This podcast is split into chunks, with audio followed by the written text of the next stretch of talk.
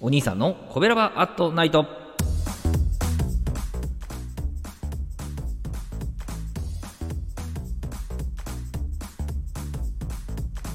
はい皆さんこんばんは。コベラバラジオ部のお兄さんでございます。コベラバラジオ部とは神戸が好きで音声配信が好きな神戸ラバが集まる大人の部活動。そのコベラバラジオ部の活動として配信しているのがコベラバアットナイトでございます。毎日20時55分から5分間各曜日の担当パーソナリティがさまざまな切り口で神戸の魅力を発信しております。水曜日は私お兄さんがグルメで神戸の魅力を発信しております。ということで、えー、今日はですねうどんでございます。はいえー、メリケンパーク行くときにね、えー、寄れるとこなんですけど、まあ、メリケンパークの北側、えー、港元町駅という駅があるんですけど、そこからね、徒歩1分ぐらい、えー、蔵うどんさんのご紹介でございます。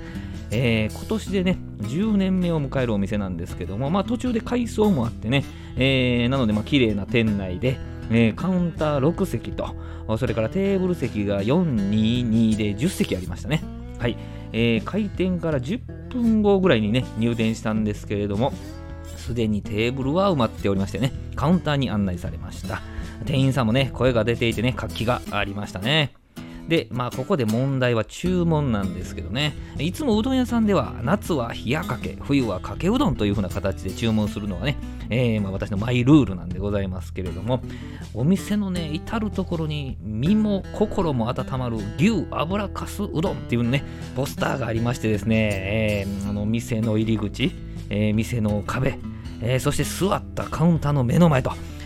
えー、もうこれでね、口が牛油かすうどんになってしまったわけでございますね。その後も少し悩んだんですけどね、えー、牛油かすうどんを注文いたしました。ね、ここまでアピールされたらね、もう牛油かす余ってたんかなとね、そんな勘ぐってしまったりもするんですけれども、まあ、さてさてね、えー、もうね、湯気がね、もうもうとしてですね、向こうが見えないぐらいのそんな湯気で見るからに熱そうな牛油かすうどんがやってまいりました。ね、店員さんが暑いのでお気をつけくださいとね、えー、おっしゃっていただくんですけれども、まあ、心の中ででしょうねというふうにね、えつぶやいておりましたけども、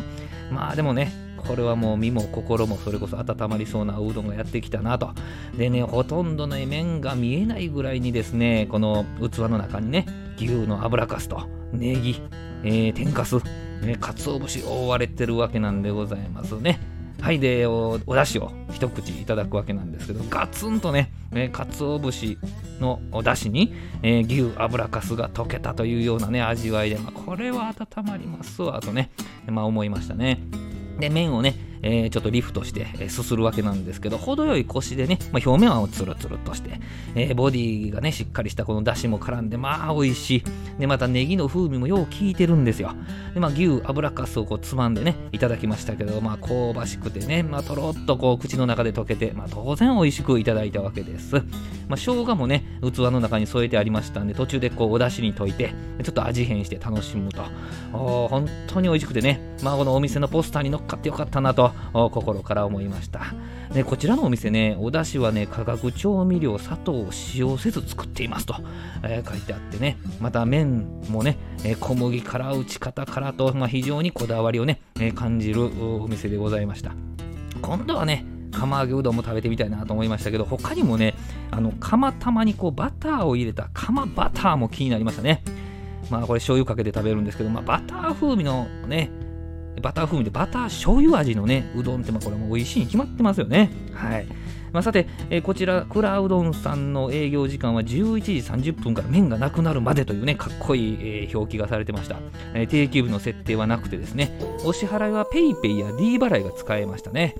はい、本日はですね、メリケンパークに行った時には立ち寄ってほしいうどん屋さん、クラうどんをご紹介させていただきました。ちなみに、クラうどんではなくて、クラウうどんでクラうどんさんでございますので、よろしくお願いいたします。明日20時55分からのコベラバットナイトは木曜日担当の赤星さんです。神戸を歌い倒す赤星さんの配信をぜひお聴きください。コベラバアットナイト水曜日のお相手はお兄さんでございました。どうもありがとうございました。この番組は褒める文化を推進するトロフィーの毛利マークの提供でお送りしました。